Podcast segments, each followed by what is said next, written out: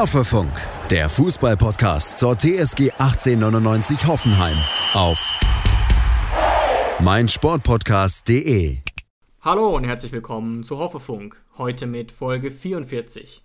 Und ja, wir befinden uns weiterhin in einer etwas schizophrenen Lage. Auf der einen Seite sind wir weiterhin im grauen Mittelfeld. Der Blick auf die letzten Spiele in der Bundesliga tut nicht so richtig gut. Auf der anderen Seite sind wir die Könige der Europa League. Wir haben die beste Punkteausbeute dort, das beste Torverhältnis und sind schon nach vier Spieltagen weiter. Das hätte wahrscheinlich auch kaum einer gedacht. Ja, und genau zwischen diesen beiden Polen ist es aktuell ziemlich schwierig für uns als TSG-Fans, würde ich sagen. Jonas, wie geht's dir denn? Was überwiegt bei dir? Welche Gefühlslage? Ja, du sagst es schon, es ist momentan wirklich eine sehr schwierige Situation. Vorweg, ich bin nicht zufrieden und ich denke, das spreche ich auch für dich. Wir sind allgemein nicht zufrieden. Aber es ist tatsächlich so, dass die Europa League mich immer wieder ein bisschen über die Tabelle der Bundesliga hinweg trösten kann. Weil wenn ich dann donnerstags, die Europa League hat ja momentan aufgrund der Corona-Situation doch eine ziemlich hohe Frequenz der Spiele. Das ja. heißt, fast, fast wöchentlich ähm, treffen wir uns auch donnerstags zum ähm, Europa League schauen. Und da freut man sich mittlerweile schon so richtig drauf, weil man da eben quasi schon so ein bisschen traditionell jetzt mittlerweile seit Wochen äh, mit Siegen rechnen kann. Und dann denkt man sich, okay, jetzt noch einfach in der Bundesliga nachlegen mal, aber dann treten wir einfach anders auf. Und die Erklärung von Sebastian Hoeneß ist ja auch zum Teil das, was wir uns alle schon denken, auch wenn man es natürlich nicht aussprechen möchte, weil Europa League ja eigentlich, was weiß ich, ein internationaler Wettbewerb ist, für den man sich qualifizieren muss. Und das Niveau sollte ja nach der Champions League eigentlich ziemlich hoch sein. Aber die Bundesliga ist einfach stärker gerade wenn man an gewisse, in der Gruppenphase an, gegen gewisse Mannschaften spielt. Und das ist auf jeden Fall mit ein Faktor, warum es eben auch in der Europa League so gut klappt. Und das, das möchte ich jetzt gerade noch kurz zu Beginn sagen, das, was mich eigentlich am meisten aufregt, ist nicht irgendwie, dass wir schlecht dastehen oder dass wir scheiße spielen oder so, weil das finde ich gar nicht, weil ich dann immer noch abwäge, in was für einer Situation wir uns befinden, mit was für einem Auf Aufgebot wir spielen, wie viele Leute fehlen. Aber mich regt es auf, was für ein Potenzial wir hätten. Weißt du, was ja, ich meine? Ja, das stimmt. Jedes einzelne Spiel, also nur als Beispiel, jedes einzelne Spiel, was wir verloren haben, ähm, wo wir Punkte äh, eingebüßt haben, wo zum Beispiel ein Kramaric gefehlt hat, wären potenzielle Punkte gewesen, die wir hätten sammeln können, wenn so jemand wie Kramaric da gewesen wären. Und den Spieltag, den holt ja keiner dieses Jahr mehr zurück. Klar, Kramaric ist dann wieder da und kann dann wieder treffen für uns, ist wieder ein wichtiger Mann. Aber wenn er jetzt am achten Spieltag oder am siebten Spieltag, am sechsten Spieltag fehlt, die Punkte kann dir niemand wieder zurückgeben. Und das ist einfach sehr schade. Und jetzt ist Kramaric wieder da. Und jetzt fehlt natürlich der nächste, ja. der einfach unfassbar wichtig ist. Der Laden da hinten sieht einfach anders aus ohne Kevin Vogt. Und das ist einfach schon krass. Ja, das stimmt. Denke, wenn ich ähm, Sebastian Hoeneß richtig verstanden habe, können wir mit ihm wieder rechnen mit Kevin Vogt oder zumindest im Kader auf jeden Fall. Was aber, ähm, wie befürchtet, jetzt eingetroffen ist.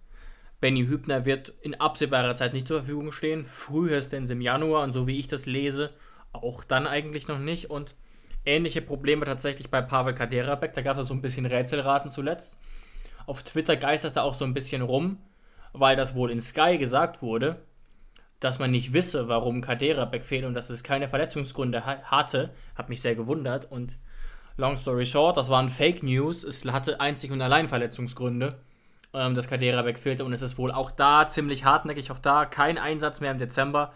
Und Jonas kommt ja noch hinzu. Also Kramaric natürlich ultra wichtig, aber gerade eben so wie der Kader besetzt ist, tut es auch sehr weh, wenn Kaderabek quasi nie zur Verfügung stand ja, mir brennt, mir brennt einfach so ein bisschen die Seele, wenn ich unsere Spiele gucke, weil das einfach, also weil quasi so die Spieler, wo man ganz genau weiß, was sie können, die sind einfach nicht da und es fehlt immer wieder jemand anderes und immer wieder wird, wird jemand aus, aus rausgerissen und spielt auf einer neuen Position, was man jetzt auch schon merkt. Ja, also, gerade rechts auf, dieser, auf diesem rechten ja, Flügel. Ja. ja das ist ja jetzt ähm, schon, schon so, auch unter Schreuder war das ja immer auch unsere, unsere sehr schwierige Position, der Rechtsverteidigerposition. Aber auch an die Leute möchte ich jetzt appellieren, die dann immer so sagen, äh, Posch ist kein Rechtsverteidiger, Akpoguma ist kein Rechtsverteidiger. Sind sie nicht. Aber wer die Pressekonferenz dieses Mal gesehen hat, Sebastian Hoeneß weiß das und hätte auch lieber Kaderabek.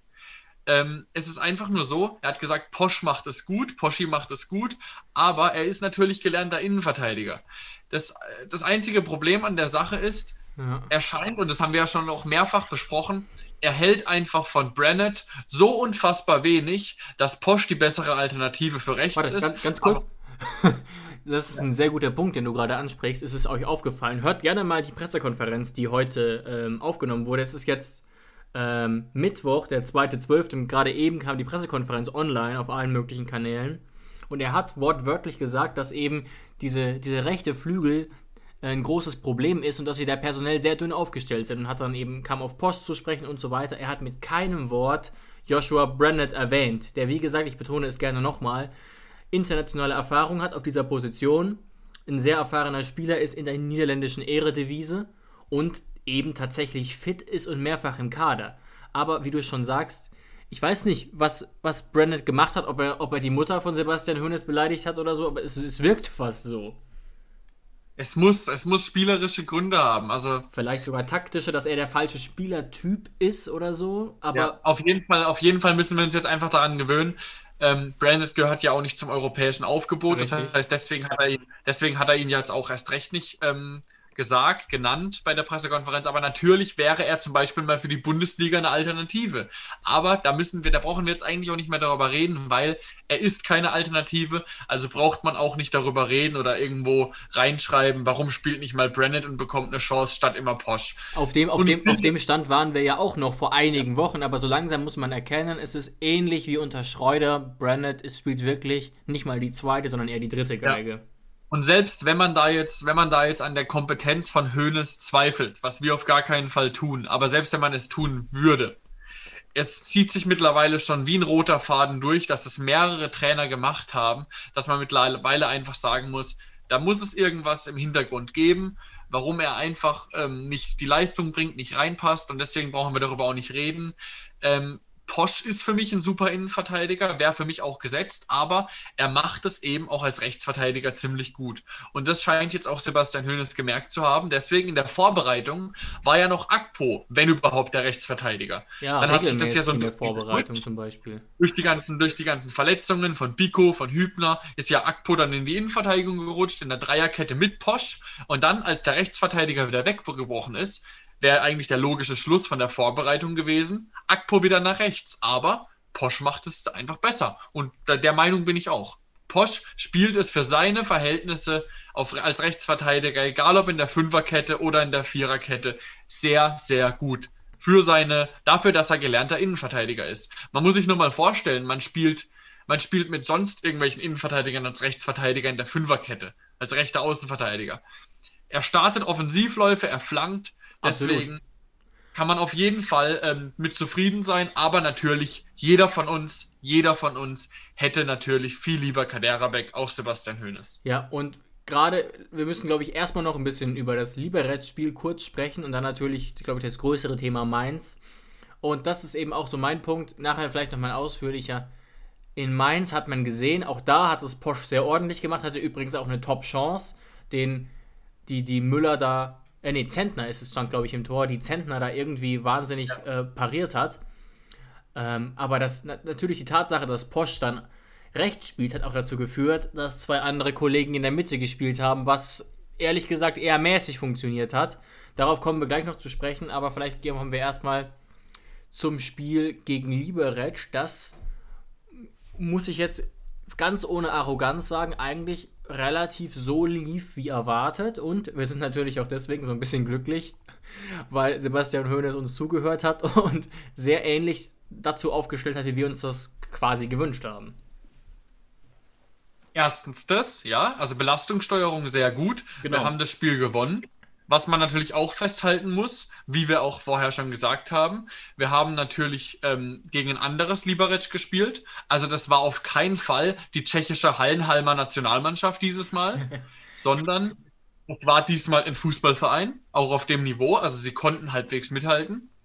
Ähm, natürlich auch nicht, meiner Meinung nach, auch nicht wirklich, vielleicht, ich bin mir jetzt nicht sicher, aber nicht wirklich auf Bundesliga-Niveau vielleicht, wenn überhaupt auf sehr schlechtem Bundesliga-Niveau. Aber so ist es eben manchmal in der Europa League, wenn man gegen, wenn man gegen Länder spielt, wo jetzt ähm, vielleicht nicht so die wobei großen ich jetzt bezweifeln haben. würde, ich glaube, du hast recht, wobei ich jetzt bezweifeln würde, dass der Kader wirklich eben nicht mit Bielefeld mithalten könnte. Ne? Aber was man natürlich sagen ja, muss, klar. Bielefeld, ja. Klar, Bielefeld ist ja auch wirklich tatsächlich, tatsächlich eher ein Zweitligist, muss man sagen. Die halten es momentan sehr gut, aber eigentlich sind sie natürlich vom Kader her alles ein Zweitligist, der aus Versehen mal oben kurz mal reinwinkt. Genau, aber was man natürlich sagen muss, und sagst du ja auch völlig richtig, das Liberec, das wir da gesehen haben, was den Kader betrifft, da waren wieder Spieler mit Marktwert dabei, die sich auch sehr gut präsentiert haben, ähm, die auch mehr oder weniger europäisch bekannt sind. Das war eben jetzt nicht mehr diese Regionalligamannschaft quasi, die wir da ähm, zuvor gesehen haben, eben wegen diesen zahlreichen Corona-Fällen.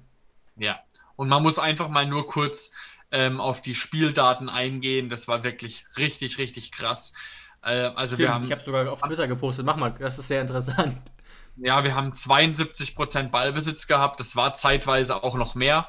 Wir hatten 81% Passquote. Liberec hatte am Ende des Spiels nur 56% Passquote. Das heißt, sie haben nur 6% mehr als 50%. Das heißt, jeder zweite Ball ist weg. Das heißt, ich könnte ihn auch blind irgendwo hinschlagen. Dann ist die Chance auch 50-50. Ähm, ja, angekommene Pässe 465 zu 123. Ja. Aber, aber trotzdem 13 zu 9 Torschüsse. Das heißt, Liberec hatte dann doch mehr Torschüsse, als man eigentlich mit den Spieldaten haben sollte. Ist natürlich dann nicht, ist kein Tor gefallen. Sie hätten aber durchaus ein, auch eins schießen können. Und das zeigt einfach, dass wir trotz des großen Ballbesitzes ähm, einfach auch trotzdem schon Probleme hinten gezeigt haben. Aber dass, dass Liberec das einfach halt noch nicht ausnutzen konnte. Und wie natürlich dann am Ende die Tore gefallen sind. Ja, also das Baumgartner Tor. Schöne Hereingabe vom Bogarde, der das auch nicht schlecht gemacht hat als Rechtsverteidiger. Und dann Baumgartner mit einem Schüsschen. Und der Torwart, weiß ich nicht, was er da unten gesucht hat, aber der Ball war es nicht. Der Platz war sah natürlich auch nicht gut aus, aber ich glaube, den halten tatsächlich ein paar Kreisliga-Torhüter. Ja, ich sag mal so, gib mir zwei Wochen Training und einen guten Tag und ich halte ihn vielleicht. Und das ist jetzt. Ja, gib mir. In dem ja, Fall gib mir. Hä? ja, ich will. Gib mir vielleicht zwei Schüsse und einer davon habe ich. Ja, so ungefähr. Also ich, das ist wirklich krass. Natürlich kann das passieren und ähm, Nguyen heißt der Torwart, ja, war auch einer dieser Corona-Fälle. Der war dann eben auch logischerweise lange raus aus dem Training und auch um ihn ein bisschen zu verteidigen, der Auf es war kein idealer Aufsetzer, aber klar, schmeichelhaftes Tor und ich bezweifle mal, dass ähm, ein Zentner oder so den reinlässt.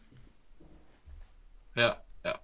Und dann natürlich der, der Elfmeter am Ende, der den Deckel drauf macht.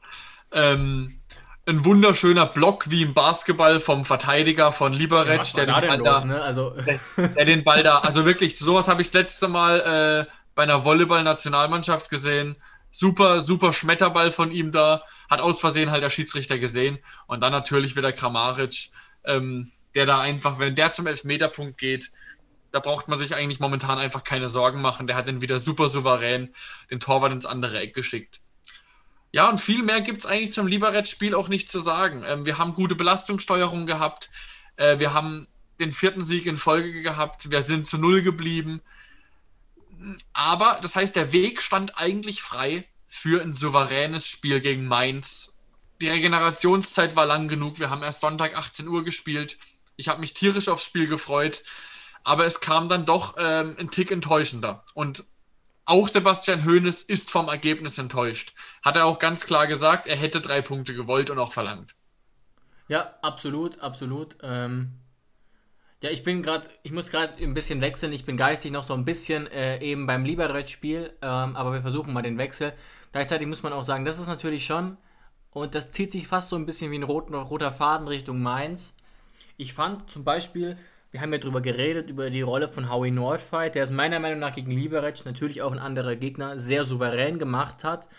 Aber insgesamt war das natürlich auch keine, ähm, wie soll ich sagen, souveräne Defensive da hinten drin. Schatz, ich bin neu verliebt. Was? Das ist er. Aber das ist ein Auto. Ja, eben. Mit ihm habe ich alles richtig gemacht. Wunschauto einfach kaufen, verkaufen oder leasen. Bei Autoscout24. Alles richtig gemacht. Vernimmt sich, was man will. Dann wilde Gerüchte entstanden. Fast nichts davon stimmt. Tatort. Sport. Wenn Sporthelden zu Tätern oder Opfern werden, ermittelt Malte Asmus auf meinsportpodcast.de. Folge dem True Crime Podcast, denn manchmal ist Sport tatsächlich Mord. Nicht nur für Sportfans. Aber insgesamt war das natürlich auch keine, ähm, wie soll ich sagen, souveräne Defensive da hinten drin. Noch zusammen mit Adams, der dann auch wieder gegen Mainz auflaufen durfte und sagen wir mal so, er hat nicht gerade das Spiel seines Lebens gemacht. Das Spiel, das Spiel hatte kein Bundesliga-Niveau. Muss man es leider so sagen. Gegen Mainz jetzt, generell meinst du? Ja, gegen Mainz von, von Adams, das hatte, das hatte kein Bundesliga-Niveau. Und ich kann mich kaum an Spiele erinnern, wo ich Bundesliga-Niveau von ihm gesehen habe. Und das ist halt, das ist halt, er kam halt, also ich will jetzt nicht sagen, dass es maßgeblich ein Problem ist, weil er ja auch nicht als Stamm-IV mittlerweile eingeplant ist. Ja, ähm, und ich habe mir auch mal so überlegt, in der Situation, wo wir uns gerade in der IV befinden, dass da wirklich der sechste und der siebte Innenverteidiger im Kader Stamm spielen muss, weil alle weg sind. Ähm, welche Vereine hat, haben denn so, so Situationen mal? Also welche Vereine könnten solche Situationen besser kompensieren als wir? Und wir schaffen es ja trotzdem grundsätzlich Spieler, die auf dieser Position erfahren sind, trotzdem einzusetzen, ne? Und ich glaube auch, ja. ein Teil des Problems ist nicht mal unbedingt nur ähm, eben Nordfight oder Adams, sondern eben, dass die beide gleichzeitig spielen. Ja, ja, ich habe es ja, hab's ja auch gesagt, zum Beispiel, ähm, auf, jedem, auf dem jetzt auch viel rumgehackt wird, ist zum Beispiel Akpo. Und das kann ich gar nicht verstehen, weil Akpo ist für mich jemand, der macht es gut, wenn ein Vogt daneben ist, der ihn führt. Dafür hat er einfach noch nicht genug Erfahrung, auch wenn er auch nicht mehr der Jüngste ist, aber dafür fehlt ihm noch die Erfahrung und die Spielpraxis. Ja, vielleicht wird er auch nie ein Spieler, der die Führungsrolle übernimmt, aber muss man ja auch nicht immer werden. Aber er macht es gut, wenn ein Vogt die navigiert. Aber wenn ein Adams und ein, und ein Akpo oder ein Nordfighter halt in der Mitte sind, da fehlt mir einfach die Führung, da fehlen mir die Kommandos. Ich habe das Gefühl, ja, beide sind ja. unsicher, beide sind unsicher, haben genug Probleme mit sich selbst, keiner strahlt die Sicherheit aus, gibt Kommandos, weil er weiß, ey, ich weiß, was ich mache, ich weiß, was für Kommandos ich geben muss, ich bin da sicher. Ähm, und hat dann eben noch Kapazität im Kopf, um den anderen mitzusteuern, weil die so mit sich selbst beschäftigt sind, und das ist halt mittlerweile das Problem. Ja, gut, genau zu dem Thema, es ist gut, dass du es von dir aus ansprichst, hat uns tatsächlich auch auf Twitter Ermin Bircacic geschrieben, ähm, weil es eben tatsächlich so ist, wie du ein bisschen ansprichst. Am Anfang der Saison sowieso, wo Akpo bei den Fans aus irgendeinem Grund einen ganz, ganz schweren Stand hatte, dann hat er sich ein bisschen stabilisiert quasi.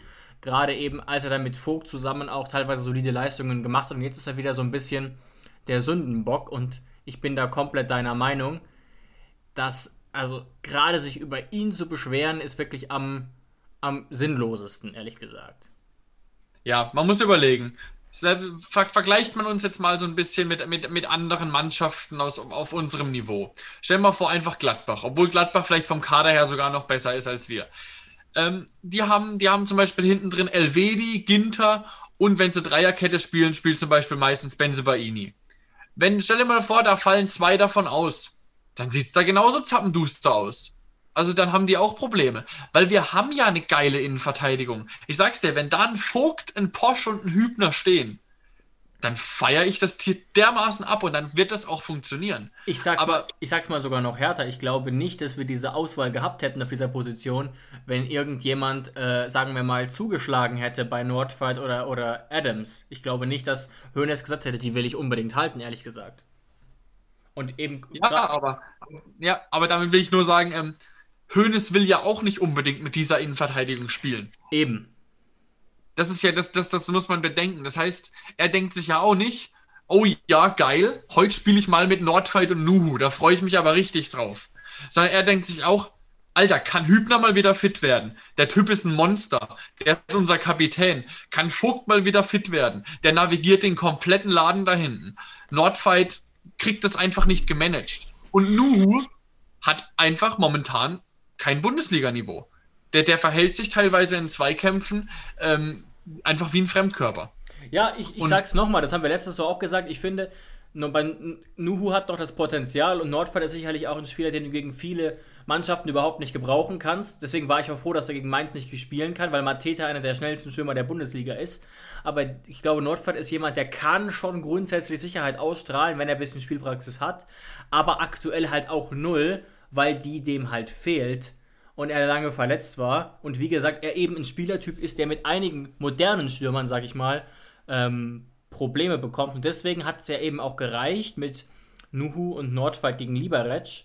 Aber eben auch diese Abwehr mit, äh, mit äh, Posch, Akbo, Nuhu und Cessignon, die war ja wahnsinnig wackelig. Wenn ich das richtig analysiert habe, war Samaseku ja quasi die pendelnde 6. Und wir haben ja wirklich häufiger mal äh, gesagt, wie positiv die Entwicklung von Samaseku ist. Aber in dem Spiel konnte er da auch überhaupt nicht helfen, ehrlich gesagt. Also diese Aufbauspielerqualitäten hat er nicht in dem Umfang, finde ich. Ja, das auf keinen Fall, das auf keinen Fall. Aber er hat ja die Rolle gespielt, ne? Ja, natürlich, aber halt auch aus der Not. Ähm, ja. Und ich, ich habe jetzt gerade mal witzigerweise noch beim Kicker geguckt. Der einzige, wenn jetzt zum Beispiel wirklich, bleiben wir mal bei dem Gladbach-Beispiel, wenn jetzt mal wirklich ein Ginter und ein LW die wegfallen und noch oder, oder irgendwie sowas, dann der einzige Name, der halbwegs man noch kennt, wäre ein Janschke. Und auch ein Janschke. Ist der, nicht, äh, ist der nicht 98 Jahre alt mittlerweile? Ja, aber weißt du, was ich meine? Da, ja, denkt, Sich dann, da denkt sich dann Gladbach auch nicht, oh geil, heute spielt wieder der Toni. Ja, Jan, Jan, Janschke ist mittlerweile wahrscheinlich so der Nordfight von Gladbach, so ein bisschen. Der spielt ja, ja nicht. Der hat, ja, der hat natürlich Legendenstatus und alles, aber der spielt auch nur noch im Notfall. Und darauf möchte ich eben hinaus. Das ist einfach eine Ausnahmesituation, wie wir da momentan hinten aufstellen. Und es ist einfach so, man muss einfach mal nur nachdenken. Vor allem, also nicht mal, nicht mal von den Spielern, vom Potenzial her, aber in der Kombination so zusammengewürfelt. Eine Innenverteidigung muss extrem eingespielt sein. Und in der Kombination ein Nordfight und ein Adams zusammen, das ist mit momentan, also wenn die frisch reingeworfen werden, ohne Spielpraxis, ist es mit einer der schlechtesten Innenverteidigungen der gesamten Liga. Und das ist auf jeden Fall so. Und da kann man dann halt auch einfach ähm, nicht so viel erwarten. Ja, umso wichtiger ist es eben, dass es relativ wahrscheinlich ist, dass ähm, ein Kevin, jetzt sage ich hier schon ein Kevin Vogt, dass Kevin Vogt zumindest eben ähm, gegen Augsburg wieder fit ist. Das ist vielleicht auch ganz interessant, habe ich erst gerade eben realisiert. Wir spielen ja nicht etwa am Sonntag, sondern am Montagabend und haben damit einen Regenerationstag mehr. Sebastian Hönes hat auch den philosophischen Satz fallen lassen. Montag ist halt auch nicht Sonntag und meinte damit im Wesentlichen, dass es ja ein bisschen besser ist für die Belastungssteuerung und dass man deswegen vielleicht auch gegen Belgrad nicht ganz so viele Spieler schonen muss. Ja. Ähm, und wie gesagt, ich bleibe dabei. Vielleicht, das wird ja auch gleich Thema hier noch werden ich würde jetzt auch gegen Belgrad nicht diesen Gruppenzweig massiv erzwingen, indem ich da die Top 11 reinwerfe, ehrlich gesagt. Wäre mir viel zu riskant, wenn ich jetzt Sebastian Hoeneß wäre. Ich würde ihn auf jeden Fall auch nicht erzwingen. Also dafür, dafür liegt ihm äh, in der Bundesliga oder liegt uns in der Bundesliga mittlerweile zu arg die Pistole auf der Brust. Ja. Dass man da jetzt immer noch den Fokus, wir haben uns jetzt eine schöne Situation erarbeitet in der Europa League und dürfen jetzt auch mal es genießen, dass wir da jetzt auch mal einen Gang zurückfahren können. Und wie gesagt, in der Offensive sind wir auch gut besetzt.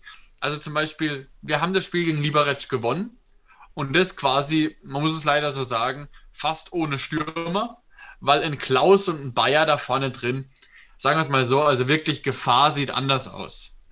Aber natürlich muss man auch sagen, dass Slovan Liberec gefühlt mit einem äh, 8-1-1-System gespielt hatte. Die standen ja wirklich beinahe frech tief.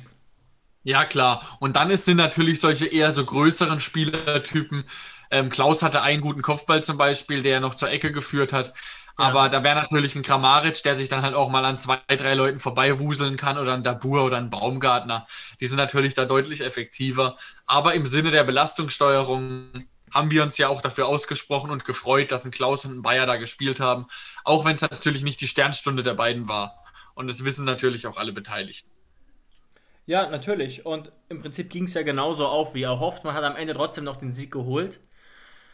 Ähm, und hat, wir hatten dann natürlich die Hoffnung, das haben wir ja auch offen gesagt letzte Woche, dass dann eben gegen Mainz eine deutlich bessere Aufstellung spielen kann. War ja auch der Fall mit Kramer von Anfang an, mit Bebu von Anfang an, ähm, mit der zumindest etwas besseren Defensivaufbau.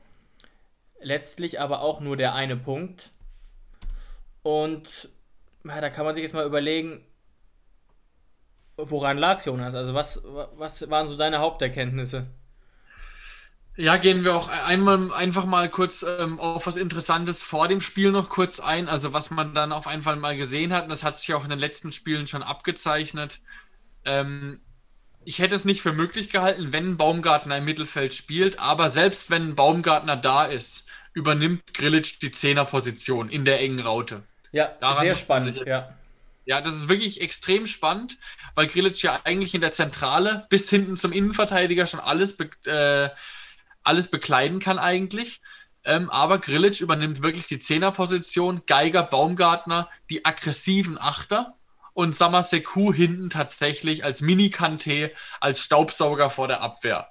Und das hat auch gut funktioniert, muss ich auch ganz ehrlich sagen. Also Baumgartner und Geiger haben trotzdem den Offensivdrang. Das sind einfach so ähm, Dauerläufer, die gehen dann auch die Schritte mit nach hinten. Samaseku macht es meiner Meinung nach auch sehr gut. Das ist wirklich einer der besten, hat Sebastian Hoeneß auch gesagt, einer der besten Balleroberer der Liga. Klar, bei ihm hapert es noch im Aufbauspiel manchmal, aber ähm, ein Kanté ist jetzt auch nicht der Mega-Aufbauspieler. Da gibt es einfach verschiedene Rollen in einem Verein. Dafür haben wir andere Spieler. Aber dieses, diese, dieser Fakt, dass Grillitsch jetzt quasi unser Zehner wird, das ist ähm, schon sehr interessant. Aber macht natürlich auch ähm, in gewissem Maßen Sinn, weil wir haben ja auch oft gesagt, Grillitsch hat den Aufbau eines Defensivspielers, aber Grillitsch hat nicht die Giftigkeit eines Defensivspielers, beziehungsweise die defensive Zweikampfstärke. Und wie umgeht man dieses Problem, wenn jemand äh, eine sehr gute Ballbehandlung hat, eine sehr gute Übersicht, gut den Ball abschirmen kann, Offensivdrang hat, aber halt eben äh, in der Defensive gibt es Stärkere, dann probiert man ihn eben mal als Spielmacher aus. Und genau in dieser Phase befinden wir uns gerade. Ja, ich bin mir, also ich fand es auch eine interessante Idee, die man gerne mal weiter beobachten kann. Gleichzeitig fand ich jetzt nicht, dass es so gut funktioniert hat. Auch ein bisschen dafür spricht eben, wie früh Grilic dann runter musste und wer durfte dann auf der 10 spielen? Andrei Kramaric. Was ich die ja. wesentlich sinnvollere Variante auch fand. Das Ding, was mich so ein bisschen überrascht hat, eben, auch gerade in der aktuellen Situation, ein paar Mal hat das ja schon gezeigt, ich hätte lieber Grillage auf der Panel den 6 gesehen, weil wie gesagt, ich will das überhaupt nicht auf Samaseku kommen. Ich hätte den auch nicht zwingend rausrotiert. Das meine ich damit überhaupt nicht. Aber das ist nicht seine Position. Gerade nicht, wenn man zwei Innenverteidiger auf dem Platz hat, die jetzt beide nicht, ja, du weißt, wie ich meine, die jetzt beide nicht wirklich den Spielaufbau selbst in die Hand nehmen können. Ähm, und so ein Spieler hat uns massiv gefehlt. Wer hat den Spielaufbau machen sollen in dem Spiel gegen ja. Mainz? Und das hat man auch gesehen, da war keiner passender richtig auf dem Feld.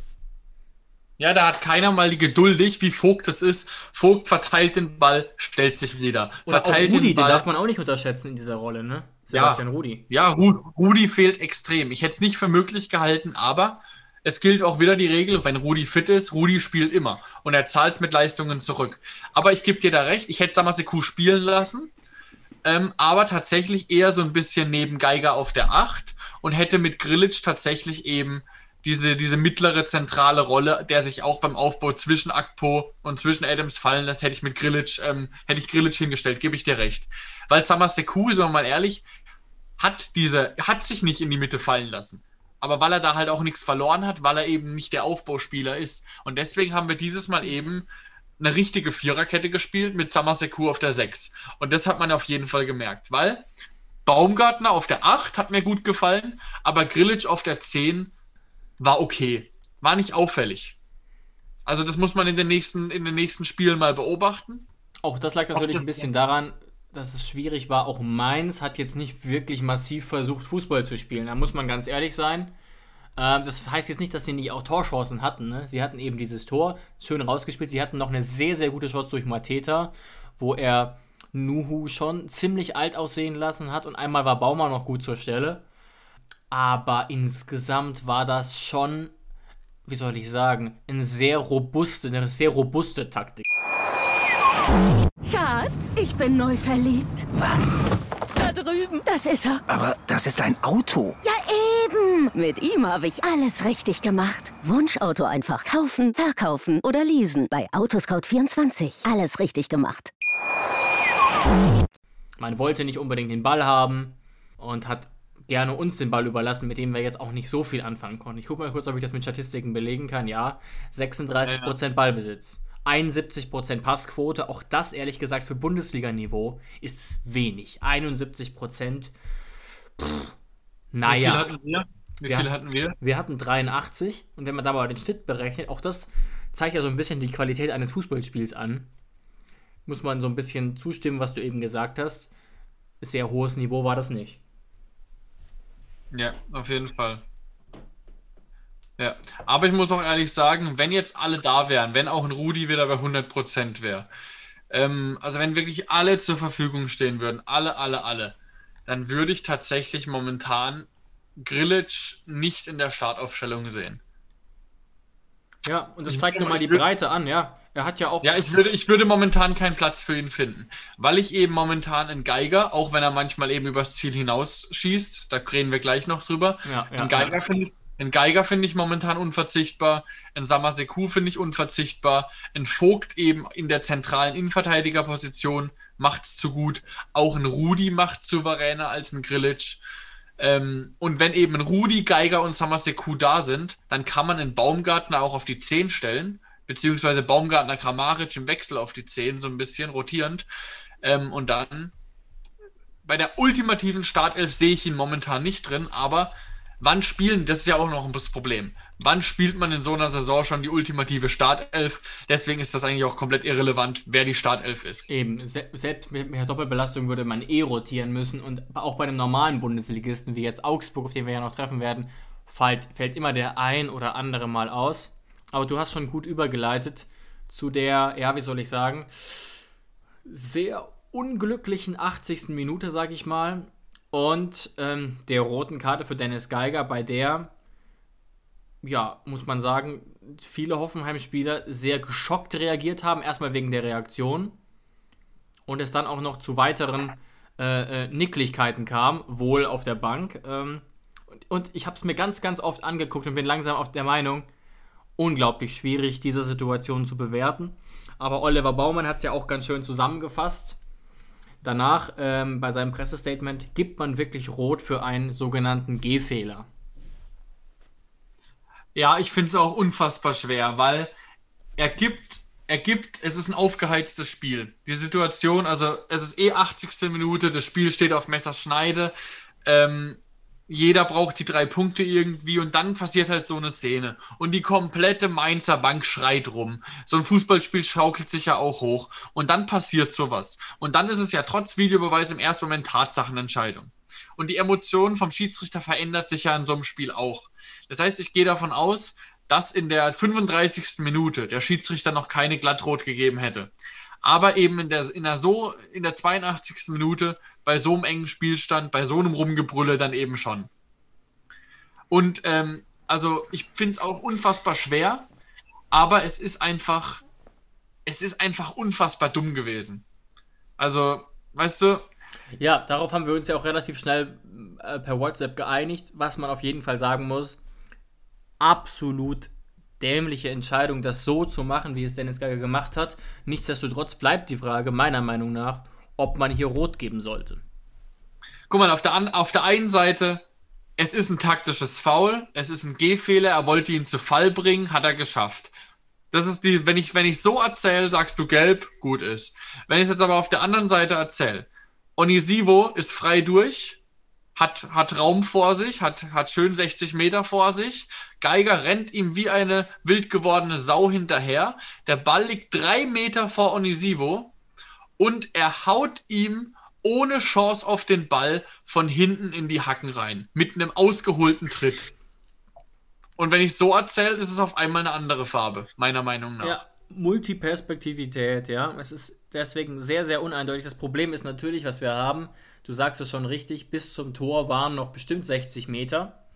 Und natürlich war auch Geiger nicht letzter Mann. Ähm, da war schon noch ein bisschen Absicherung da. Gleichzeitig eben ist dieser Tritt natürlich ein Problem. Aber nicht nur, dass er tritt, sondern wie er auch tritt. Ne? Ja, er holt aus zum Tritt. Wieso holt er aus zum Tritt? Erklärt mir das mal einer. Also, Weil er, weil auch Dennis Geiger ist noch ein junger Kerl. Du musst dir mal Dennis Geiger im Spielverlauf angucken. Der hat schon in der 70. Minute angefangen rumzubrüllen, äh, wenn einer gefallen ist, steh wieder auf, steh wieder auf zu Mainz. Das ist einfach ein Spieler und deswegen lieben wir ihn ja auch und deswegen wollen wir ihn ja auch auf dem Platz sehen. Der einfach so eine unfassbare Grundaggressivität mitbringt. Die mal eben, wie alt ist er? 22, 21, die ihm dann eben auch manchmal zum Verhängnis wird. Und es ist ja jetzt auch nicht so, dass er ständig rot bekommt. Also ich kann mich kaum noch daran erinnern, ob er schon mal eine gehabt hat. Nee, das Aber ist jetzt kein ständig wiederkehrendes Problem. Ich sehe es auch gerade hier laufend. Also das Problem ist natürlich, und ich glaube, das, muss- das muss man als Hoffenheim-Fan leider akzeptieren, wenn der Schiedsrichter sich für rot entscheidet, ist es keine klare Fehlentscheidung. Auf gar keinen Fall. Auf gar keinen Fall. Da braucht man sich dann auch nicht beschweren. Ähm, und ja, dieses Mal ist Dennis Geiger eben übers Ziel hinausgeschossen. War ärgerlich, weil ich hätte unserer Mannschaft zugetraut, dass wir in den letzten zehn Minuten noch den Sieg ähm, hinbekommen hätten. Aber so war das natürlich noch die letzten 10 Minuten, die letzten 15 Minuten einfach nur eine Verteidigung, um den einen Punkt noch mitzunehmen. Und das war halt schon schade, weil wir eben aus der zweiten Halbzeit nach einer schwachen ersten Halbzeit ähm, eben eigentlich sehr gut rauskamen. Eben, und ich sag jetzt mal ganz, ganz mutig sa- sozusagen, aber auch, weil ich davon überzeugt bin, wir hätten dieses Spiel auf keinen Fall verloren, natürlich, wenn Geiger drin geblieben wäre. Und wenn überhaupt, hätten wir es noch gewonnen. Kann gut sein, dass es auch bei 1-1 geblieben wäre, aber wir hatten in der zweiten Halbzeit deutlich Oberwasser, du hast es gerade gesagt. Und deswegen tut diese rote Karte weh. Danach wären noch 10 Minuten zu spielen gewesen, sogar noch ein bisschen Nachspielzeit danach. Also da wäre schon noch was möglich gewesen und das ist eher der Grund, was mich ärgert. Klar, man hätte sich noch mehr geärgert, wenn noch ein Gegentor gefallen wäre. Ja. Ähm, aber was ich auch nochmal sagen will, und das macht es eben so schwierig, wenn Geiger ein kleines bisschen anders agiert, das ist das Ding, kann man die Rot fast nicht geben. Also wenn er eben nicht ausholt, sondern nur den Fuß so ein bisschen hinspitzelt. Oder wenn er ihn eben umreißt. Und das ist eben auch so ein bisschen, klar, es ist emotional sehr aufgeladen. Natürlich hätte er Onisivo nicht mehr komplett eingeholt, aber er hätte, wäre zumindest noch an seiner Schulter hingegangen, da bin ich mir sicher, wäre er noch hingekommen und hätte ihn ein bisschen rumreißen können. Und da hat Ja, der hätte er Schiedsrichter keine Möglichkeit überhaupt rot zu geben. Wenn er die Schulter packt, es kann keine Eben. Rot geben. Hätte er ihn, hätte er ihn noch 10, Minuten, äh, 10 Meter weiter verfolgt, er wollte dann halt in der Sekunde ihn stoppen, aber Onisivo war ja am Ball, auch wenn Onisivo schnell ist.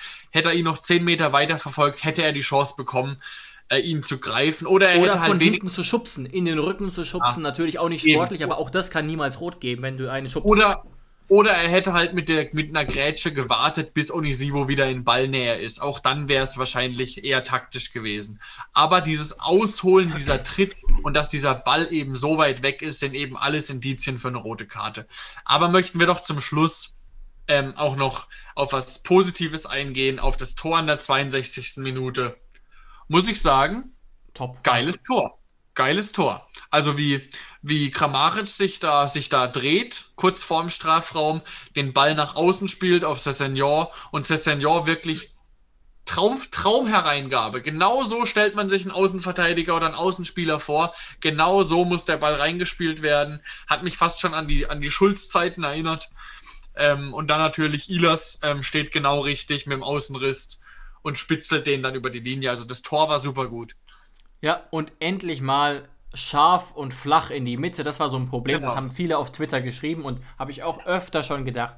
Warum in Herrgotts Namen flanken wir denn so oft? Das ist ja fast wie bei FIFA 19, wo die, die es gespielt haben, äh, FIFA 20, wo viele wissen werden, dass da Flanken überhaupt nichts bringen aus irgendeinem Grund. Und so ist es eben auch, wenn du Bebu und Kramaric auf dem Platz hast, so ein bisschen. Warum flankst du in Herrgotts Namen so oft? Ja. Eine Frage hätte ich noch an dich am Ende. Wenn du jetzt einfach nur, wir haben ja eben über so eine Wunschelf geredet, einfach nur aufgrund der Leistung oder das Potenzial, wo man sieht. Wenn alle zur Verfügung stehen, wäre es für dich in der Saison eher der gesetzte linke Außenverteidiger? Äh, Sko oder Cessignon? Ganz spontan. Ja, eigentlich schon eher Sko, denke ich. Findest du? Ja, ich finde, mir fehlen noch ein bisschen die Eindrücke für Cessignon. Das Problem ist ein bisschen bei Sko, das haben wir ja neulich auch erst gesehen. Er kam hier rein als Rechtsaußen und da sehe ich ihn ehrlich gesagt nicht mehr. Ich auch nicht. Das ist nämlich das Komische. Ich sehe ihn mittlerweile viel stärker auf der linken Außenverteidigerposition, wenn er es offensiv interpretiert. Er kam ja auch, er wurde ja auch eingewechselt, wie du gerade gesagt hast, als rechter Flügel ab und zu. Ja, er spielt ist, da keine, das wird irgendwie nichts. Ja. Er, er, er, spielt, hat da noch keine große Rolle gespielt bei uns. Ich weiß, in Dänemark hat er das super gemacht. Aber bei uns hat er dann auf der Position offensiv. Ich sehe ihn wirklich mittlerweile als Außenverteidiger. Also die Frage ist auch relativ unwichtig, weil wir können uns wirklich glücklich schätzen, ähm, dass wir auf der linken Außenverteidigerposition so gute Optionen haben mit Skoda, Sessegnon. Aber auf was ich mit der Frage eigentlich hinaus wollte, ist, was für ein klasse Junge eigentlich Sessegnon ist. Das ist genau das, was wir eben auf der Außenbahn brauchen. Jetzt bräuchten wir nur noch auf der anderen Seite das Pendant mit Kaderabek, der eben diese Wege auch geht. Und dann wäre das eine super geile Sache, wenn dann noch Vogt, Hübner und Posch in der Innenverteidigung wären. Total. Nur Senior hat ja noch so ein bisschen auch, hat ja auch die Erfahrung auf den offensiven Außen und den würde ich da sogar eher sehen.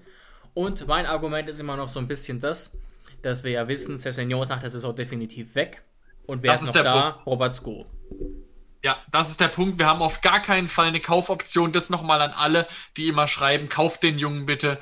Wir werden ihn auf gar keinen Fall bekommen. 27 hat Millionen hat er gekostet. Ja, das heißt, ähm, selbst wenn Tottenham sagen würde zu uns, ihr könnt ihn kaufen, wo sollen wir die 35 bis 40 Millionen hernehmen? Können wir vergessen. Außerdem, so funktioniert das Spiel einfach, wenn, wenn Engländer aus der Premier League in die Bundesliga ausgeliehen werden. Die gehören danach nicht dem Bundesligisten, sondern die gehen schön zurück und Tottenham überlegt dann, was sie damit mit ihm weitermachen. Die einzige Chance wäre, und auch die würde ich als sehr gering ansehen, dass ähm, die Leihe um ein Jahr verlängert wird, da er erst 20 Jahre alt ist. Aber auch ja. darauf, davon würde ich eher nicht ausgehen. Was ich noch kurz pro Sko argumentieren wollte zum Abschluss, eben seine St äh, Stärke bei Standards und seine, Defen äh, seine, seine Distanzschüsse, die der Senior eben in dem Maße nicht hat. Aber ich bin ja. auch sehr positiv angetan momentan von Senior. Es gab auch so einen Kicker-Artikel neulich erst. Da der, der Artikel hieß vom Kicker, Cessignon, Aha-Moment oder Strohfeuer? Schatz, ich bin neu verliebt. Was? Da drüben. Das ist er. Aber das ist ein Auto. Ja, Mit ihm habe ich alles richtig gemacht. Wunschauto einfach kaufen, verkaufen oder leasen. Bei Autoscout24. Alles richtig gemacht. Hey, Malte Asmus von meinsportpodcast.de hier. Ab März geht's weiter mit unseren 100 Fußballlegenden. Staffel 4 bereits. Freut euch auf Zlatan Ibrahimovic, Michel Platini, Cesar Luis Minotti, Paolo Maldini, um nur mal vier zu nennen. Und bis wir mit der vierten Staffel kommen, hört doch einfach noch mal rein in die bisherigen drei Staffeln. Ronaldinho, Sepp Meyer, Gary Lineker, Lothar Matthäus und viele weitere warten da auf euch. 100 Fußballlegenden. Jetzt. Überall, wo es Podcasts gibt. Cessignon, Aha-Moment oder Strohfeuer. Und zack, danach hat er wirklich zwei sehr, sehr ordentliche Spiele gemacht und gezeigt, dass ähm, wir in der Saison wahrscheinlich noch einigen Spaß mit ihm haben werden. Ja, also das ist wirklich eine Position, die interpretieren es zwar ein bisschen anders. Scholes eher der frühe Flanker und äh, Cessignon eher der Linienläufer. Aber das ist wirklich eine Position, egal ja. wer da rein rausrotiert wird, man kann eigentlich immer zufrieden sein vorm Spiel und muss jetzt nicht denken, wie es Hönes schön gesagt hat, das als Abschlusssatz. Es gibt in seinen Augen nicht wirklich A- und B-Spieler und auf keiner Position trifft es wirklich so gut zu wie auf unserer linken Außenverteidigerposition. Ja, absolut. Und damit wenden wir uns weg von den ewigen Unentschieden, von diesem mauen, tristen Bundesliga-Alltag und schauen noch kurz auf das Spiel morgen gegen Roter Stern Belgrad, die wir ja im Hinspiel wie alle anderen Gegner bisher auch schlagen konnten. Und ja, Jonas, mit was für einem Spiel rechnest du da? Ähm, nicht wirklich mit einem höchst spannenden Spiel. Ich glaube, es wird tatsächlich ein ähnliches Spiel wie gegen Liberec. Also nur vielleicht, dass wir nicht ganz so viel Spielanteile bekommen werden, weil ähm, ich ähm, Roter Stern Belgrad dann doch als den stärksten Gegner mit Abstand in der Gruppe sehe. Aber es wird auf jeden Fall, ähm, denke ich, dann eher ein vorsichtiges Spiel, weil erstens mal können wir tatsächlich mit einem Unentschieden halbwegs zufrieden sein, weil wir ja eben in der, in der Pole Position. Wir wären dann sind. weiter, wir wären, wir wären Erster, Jonas, wenn wir genau. Unentschieden spielen. Ja, eben, eben. Das heißt, das wird in den Hintergedanken auch nochmal eine Rolle spielen. Dann auch Belgrad wird jetzt nicht alles für den Sieg geben, glaube ich. Also, das wird natürlich schwer. Ich glaube tatsächlich, wenn dann 75. Minute ist oder so, ähm, dass dann natürlich, wenn überhaupt, schon Belgrad nochmal draufdrückt. Aber ich glaube jetzt tatsächlich auch im Grunde der Doppelbelastung, dass wir jetzt nicht die absolute Top 11 sehen werden. Dass es jetzt auch kein höchstklassiges, ähm, ultra spannendes Spiel wird, ähm, wo, wo es wirklich hochklassigen Fußball zu sehen geben wird. Ja, ich glaube, das äh, trifft, muss man natürlich nochmal sagen, muss gerade im Vergleich zu Slovan Liberec hat natürlich Roter Stern den deutlich besseren Kader, das spiegeln auch hier die Statistiken auf transfermarkt.de wieder. Und eben auch KA Agent ist sogar offiziell die Mannschaft mit dem besten Kader nach uns. Also da gibt es schon auch nochmal so ein bisschen Leistungsgefälle und deswegen ist Roter Stern Belgrad schon deutlich näher eben an Bundesliga-Niveau oder hat vielleicht sogar Bundesliga-Niveau, das ist ganz, ganz schwer einzuschätzen. Ähm, und sind jetzt auch wieder ganz gut drin. Die sind ähm, Tabellenführer in Serbien. Aber was man natürlich klar sagen muss, wir sind der Favorit als Hoffenheim. Wir haben den breiteren Kader. Und vielleicht erinnerst du dich noch ans Hinspiel, Jonas, ähm, wo natürlich ehrlicherweise Dejan Stankovic ein bisschen Personalprobleme hatte. Nicht so massiv wie Slowan, aber zumindest ein bisschen. Und mit dem Auftritt am Ende sogar ziemlich zufrieden war. Obwohl man schon sagen muss, dass Roter Stern auch im Hinspiel nicht so wirklich Fußball gespielt hat. Ja. Und Roter Stern Belgrad ist auch schon, wenn man sich die Tabelle in der Gruppe L anguckt in der Europa League, Roter Stern Belgrad hat neun Punkte, Liberec drei, Gent null und wir eben zwölf, haben das deutlich bessere Torverhältnis. Obwohl ich glaube, dass es in der Europa League auch wie in der Champions League auch um den direkten Vergleich geht. Das heißt, Roter Stern Belgrad müsste dann schon ähm, 3-0 oder 3-1 gegen uns gewinnen, um da den direkten Vergleich zu gewinnen. Aber dadurch, dass die halt eben schon durch sind, glaube ich auch nicht, dass die da jetzt auf Teufel komm raus ähm, die Ultramotivation haben werden, ähm, da, da das Spiel jetzt unbedingt gegen uns äh, gewinnen zu wollen. Könnte ich mir vorstellen. Mhm. In der Europa League ist es doch auch so, dass dann der Gruppenerste in der nächsten Runde, in der Zwischenrunde auf den Gruppenzweiten trifft, oder? Ja, genau also, so ist es. Das könnte natürlich schon einiges bringen. Weil wenn man sich umschaut, Gruppenerste sind natürlich, sind natürlich Mannschaften wie Tottenham, wie Villarreal, äh, wie Leicester, wie Neapel ähm, Bayer Leverkusen, obwohl das geht, glaube ich, nicht wegen Deutschland. Arsenal natürlich, AS Rom. Und wenn man jetzt an die zweiten Plätze guckt, Young Boys Bern, Rapid Wien, Slavia Prag, PSW Eindhoven, ja. Real Sociedad. Also das sind schon, AC Mailand ist jetzt gerade noch Zweiter, wissen wir natürlich auch nicht, ob das so bleibt. Maccabi Tel Aviv, Royal Antwerp. Also das sind schon, das sind schon teilweise andere Namen. Wenn man die Big Points umgehen will, ähm, die großen Gegner, ähm, dann sollte man schon Gruppenerster werden. Und das ja. wird auch das Ziel von uns sein. Ja, und ich bin ganz bei Sebastian Hoeneß, wenn er sich einen großen Gegner wünscht, aber ich würde sagen, noch nicht unbedingt in der nächsten Runde, gerne dann erst in der über- oder überübernächsten, ähm, weil wirklich, du hast es ja gerade gut aufgeschlüsselt, ich glaube, der Unterschied zwischen dem Gruppenersten und dem Gruppenzweiten im Durchschnitt ist deutlich erkennbar. Das sieht man ja auch zum Beispiel auch in unserer Gruppe. Wie gesagt, machen wir es nur in den Statistiken fest. Wir haben einen Kadermarktwert von ungefähr 240 Millionen und der Tabellenzweite hat einen Kadermarktwert von 46 Millionen. Und ähm, diese unter, dieser Unterschied ist jetzt nicht so typisch, gerade auch wenn man so Vereine gegenüberstellt, wie zum Beispiel Arsenal oder Te Maccabi Tel Aviv. Also, das ist schon auf eine Art eine Zweiklassengesellschaft.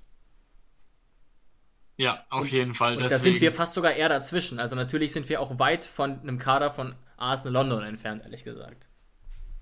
Ja, da, also ne, es gibt eine riesige Kluft. Man darf nicht vergessen, in der Europa League kommen ja dann auch irgendwann ähm, die Gruppen Dritten in der Champions League runter. Da wird es auch noch mal wahrscheinlich ein, zwei Kracher geben. Die stimmt, Europa League wird stimmt. ja auch. Vielleicht Real die Europa League. Die Europa League wird ja auch, ja, ja, genau, oder Inter Mailand. Ja. Äh, die Europa League wird ja auch sehr, sehr oft von Mannschaften gewonnen, die ursprünglich in der Champions League gestartet sind. Das heißt, ähm, aber es wird auf jeden Fall, da lege ich mich fast fest, dass es ähm, ein abwartendes Spiel erstmal wird gegen, Bel äh, gegen ähm, Belgrad, genau. Aber ich dachte, es gibt so neun Paragraphen in der Europa League, dass immer Sevilla gewinnt. Ach so, ja, ja, das, das ist ja sowieso. Das ist ja sowieso. Ja. Und äh, Sevilla mal, muss gewinnen. kurz, kurz mal weg von der, von der Ironie, aber Sevilla startet doch eigentlich meistens in der Europa League, oder, oder täusche ich mich da gerade? Ja, meistens, meistens schon, ja. Und die sind ja wirklich in den letzten Jahren also wirklich fast schon unverschämt erfolgreich gewesen. Obwohl, nee, warte, ich glaube, wenn man die Europa League gewinnt, dann startet man doch in der Champions League und deswegen starten sie ziemlich oft in der Champions League. Okay, da bist du besser mit dem Thema als ich. Da bin ich mir aber die werden sicher, halt, die werden halt regelmäßig dann Dritter, wenn du halt eben Kracher kriegst und dann oder, oder wollen vielleicht sogar Dritter werden, weil lieber gewinnst du die Europa League als im Achtelfinale rauszufliegen. Stimmt, ist vielleicht auch finanziell gar nicht so blöd. Auch das ist natürlich ja. auch ein Faktor, so ein bisschen. Ne? Europäisch spielen bringt natürlich auch Geld und ähm, sicherlich stehen wir jetzt deutlich besser da durch unsere, durch unsere Siege in der Euroleague, durch das Weiterkommen. Das sind ja auch TV-Gelder. Und ähm, auch morgen wieder.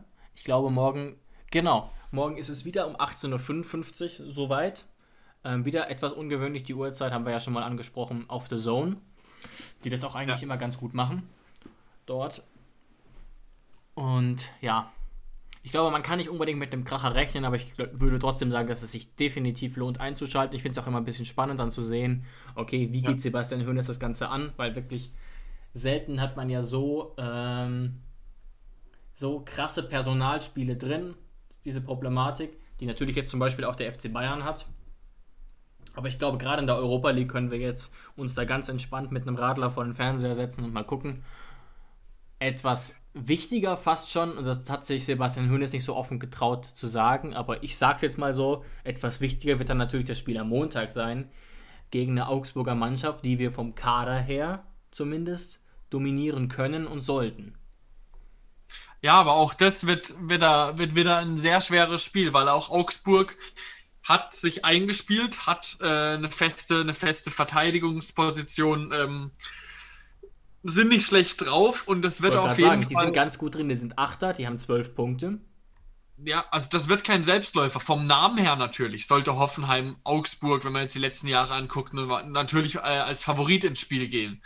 Aber ähm, ich hoffe tatsächlich, dass wir jetzt zumindest bis dahin von Verletzungen befreit sein werden, dass zumindest Kevin, dass die Achse, die Achse muss stehen Augsburg, das ist ganz wichtig. Und die Achse besteht aus natürlich Baumann, ein Vogt ist wichtig, dann natürlich sowas wie Rudi, ähm, Grilic, Samaseku und eben Kramaric vorne drin. Und wenn die dabei sind, dann, dann, dann ist das Spiel einfach schon mal, dann, dann guckt sich das einfach ähm, ganz anders. Ja, und natürlich Augsburg ist jetzt keine Mannschaft, die super attraktiv spielt. Meines Wissens eher, eher auf Konter aus und auch vielleicht interessant zu wissen vor diesem Spiel. Augsburg ist eine, eines der Teams, das relativ wenig Tore schießt, aber auch relativ wenig Tore kassiert. Und das macht es natürlich nochmal ein bisschen schwieriger.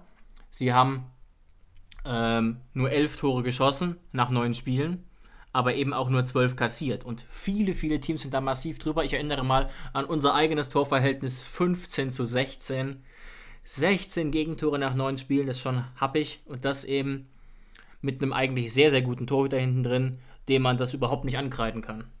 Ja, das ist es eben. Das heißt, in der Verteidigung, da es eben eingespielt hätte, das A und O und das ist momentan halt wirklich ähm, unsere Achillesferse, dass wir uns da hinten einfach nicht einspielen können, was an der Situation liegt. Aber ich sage es auch dieses Mal, wie ich es vor Mainz gesagt habe, eigentlich müssen gegen Augsburg äh, drei Punkte her. Man muss es eigentlich so sagen. Wir müssen jetzt so langsam mal auch ja, in der Bundesliga den Befreiungsschlag bekommen. Es hilft alles nichts, ja. Ja, wir haben natürlich Luft nach unten so ein bisschen, wobei wir nicht unbedingt nach unten gucken sollten. Das macht jetzt zu diesem Zeitpunkt keinen Sinn. Möchte ich auch ehrlich Eben. gesagt ungern hören jetzt von Fans. Wir sind jetzt im Abstiegskampf. Erstens mal, was, was bringt diese Aussage? Ganz, ganz ehrliche Frage. Und zweitens mal, ist es dafür viel zu früh? Und eben auch gerade bei diesem Kontext, wenn wir einfach mal nur, wie gesagt, diese drei Säulen sehen, mal sehen, wie wenig Spieler wie Hübner, Kramaric und Kaderabek gespielt haben ist es überhaupt nicht überraschend.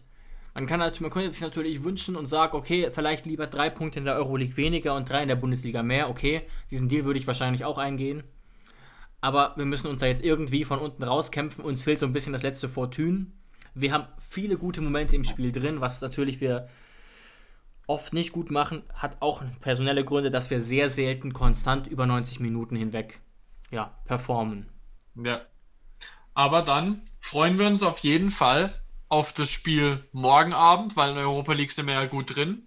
Und ich bin, ich bin immer noch, immer noch trotzdem optimistisch und freue mich auch auf das Spiel am Montag gegen Augsburg. Also ich freue mich jeden Abend, wenn ich weiß, da starte ich den Tag schon ganz anders, wenn ich weiß, okay, ich kann mich abends darauf freuen, dass unsere TSG spielt.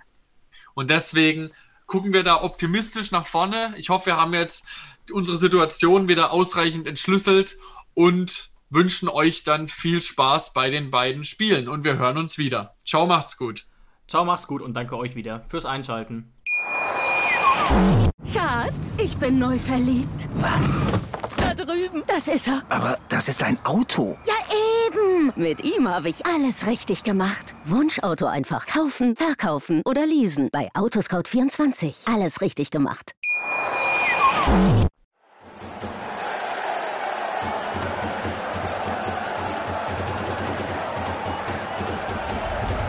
Hoffefunk, der Fußballpodcast zur TSG 1899 Hoffenheim auf meinsportpodcast.de. Schatz, ich bin neu verliebt. Was? Da drüben. Das ist er. Aber das ist ein Auto. Ja, eben. Mit ihm habe ich alles richtig gemacht. Wunschauto einfach kaufen, verkaufen oder leasen. Bei Autoscout24. Alles richtig gemacht. Wie baut man eine harmonische Beziehung zu seinem Hund auf? Puh, gar nicht so leicht. Und deshalb frage ich nach, wie es anderen Hundeeltern gelingt, beziehungsweise wie die daran arbeiten. Bei Iswas Dog reden wir dann drüber. Alle 14 Tage neu mit mir, Malte Asmus und unserer Expertin für eine harmonische Mensch-Hund-Beziehung, Melanie Lippisch. Ist was, Dog? Mit Malte Asmus. Überall, wo es Podcasts gibt.